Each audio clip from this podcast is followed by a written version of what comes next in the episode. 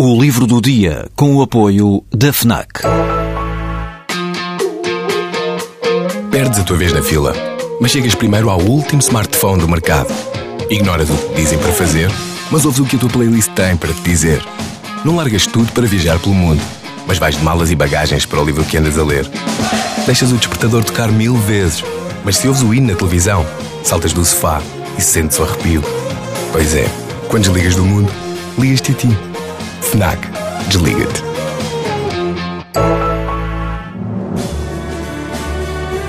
Robinson Crusoe. Toda a gente já ouviu este nome e sabe pelo menos que foi um náufrago que conseguiu salvar-se a nado, que encontrou uma ilha remota e que foi capaz de sobreviver nela só com o que a natureza lhe dava durante muito tempo. Para sermos exatos, durante 28 anos.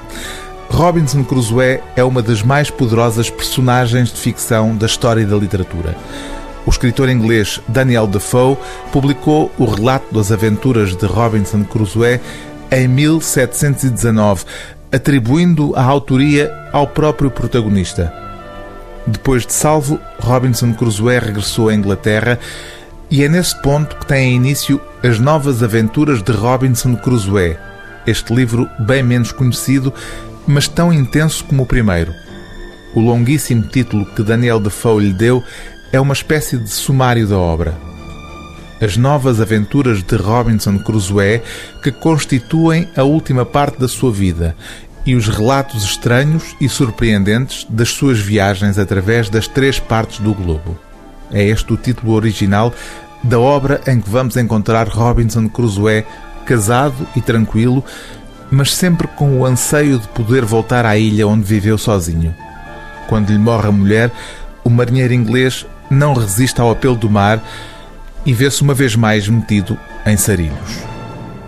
Eu tinha tantas razões para ir às Índias Orientais como um homem completamente livre tem para ir ter com o carcereiro de Newgate, desejando que este o feche entre os seus prisioneiros e o deixe ali a morrer à fome.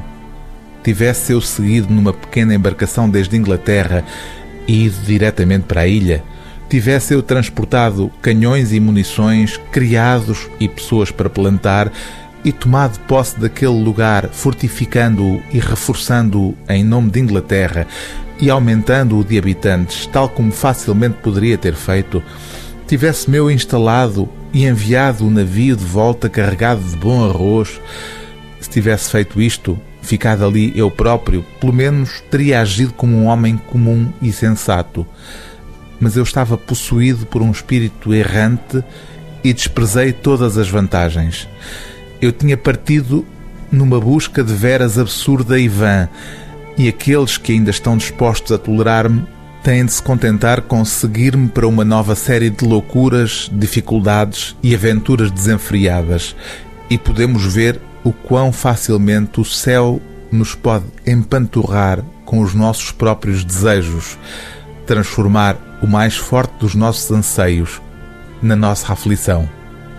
O livro do dia TSF é As Novas Aventuras de Robinson Crusoe, de Daniel Defoe, tradução de Virgílio Tenreiro Viseu, edição é Primatur.